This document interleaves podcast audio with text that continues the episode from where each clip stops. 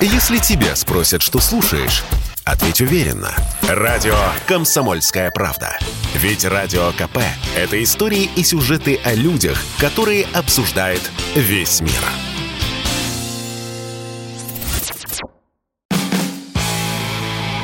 Автоньюз.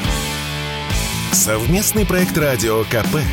Издательского дома «За рулем».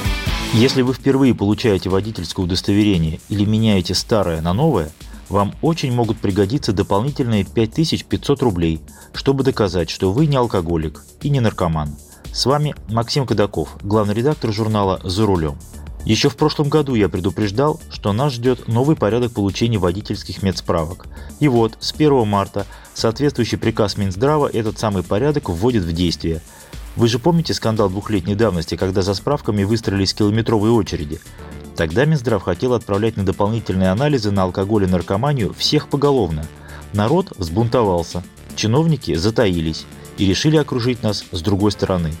С 1 марта наркологи в обязательном порядке будут отправлять на дополнительные анализы тех, кто был лишен прав за пьянку или за отказ от медицинского освидетельствования на состояние алкогольного опьянения, поскольку такой отказ приравнивается к пьяной езде.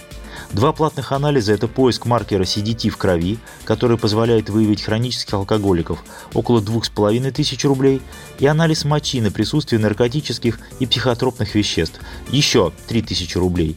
Итого, если не подорожает, 5500. Дело правильное, по сути наркологи и раньше занимались тем же. Проблема-то огромная. У нас ежегодно идет вниз смертность на дорогах. За последние десяток лет она упала практически вдвое. С 30 тысяч в 2011 году до 16 тысяч в 2020 году. А смертность в пьяных ДТП вот уже несколько лет остается на стабильном уровне. В них ежегодно погибают 4-4,5 тысячи человек. Надо с этим бороться. Но ведь бороться надо не только с уже выявленными случаями пьяной езды, но и заниматься поиском алкоголиков и наркоманов, у которых пока еще не изъяли права.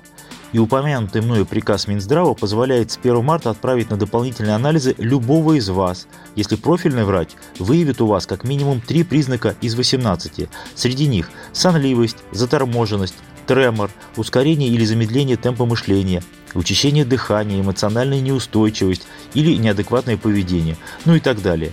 Пара таких признаков в наше время найдется почти у каждого.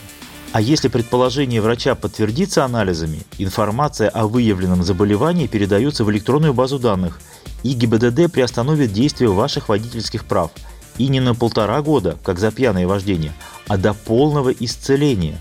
И правильно скажете вы, да с этим никто и не спорит. Однако проблема в том, что точность подобных исследований 80-90%, так что вполне возможно и ложноположительные результаты, и потом век не отмоешься.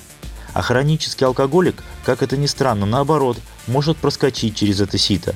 Если в течение двух-трех недель он найдет в себе силы не употреблять, то показатели придут в норму, а затем, получив медсправку, можно снова беспробудно бухать. Хронический алкоголизм выявляют по маркеру углевод-дефицитного трансферина – УДТ или по латыни CDT.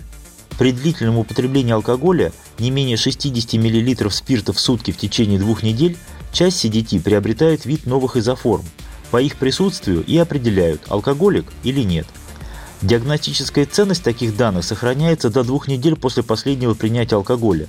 То есть, если алкоголик перетерпит, его анализы могут прийти в норму. И наоборот, если вы любите бурно отмечать праздники, серию дней рождений, новогодние корпоративы, долгие майские выходные, то после них анализы на CDT лучше не сдавать. Сделайте паузу для приведения организма в порядок. Как вы поняли, система не идеальна, и нет никаких предпосылок, что теперь-то уж медкомиссия точно отсеет всех хроников в два счета. А поскольку медицинские справки выдают не только государственные, но и частные клиники, система расчудесно мотивирует на низовую коррупцию. Проплатить поддельные хорошие результаты анализов или уболтать нарколога не направлять. Да и почему я вдруг разграничиваю государственные и частные клиники? В государственных тоже все услуги платные. Чем больше клиентов, тем лучше. А теперь еще и лаборатории, производящие исследования, материально заинтересованы в росте числа клиентов и будут делать все, чтобы клиники обеспечивали их заказами. По идее, хоть какой-то порядок в этом должна навести и сама бумажка, ведь до сих пор в медсправке о прохождении врачебной комиссии содержалась лишь общая информация о водителе и указывались ограничения, например, управление автомобилем только в очках. Информация о врачах, которые осматривали данного водителя, отсутствует. А в новой справке должны быть указаны данные всех специалистов, которые обследовали пациента, в том числе нарколога и психиатра. То есть врачи как бы должны нести персональную ответственность и вроде как выписать липовую справку теперь невозможно. Но как это исключает низовую коррупцию? А никак. Захочет врач отправить вас на обследование – отправит. Не захочет – не отправит. Я считаю, что требуется принципиальная реформа системы, чтобы справки невозможно было купить в принципе. А если водитель купил – срок.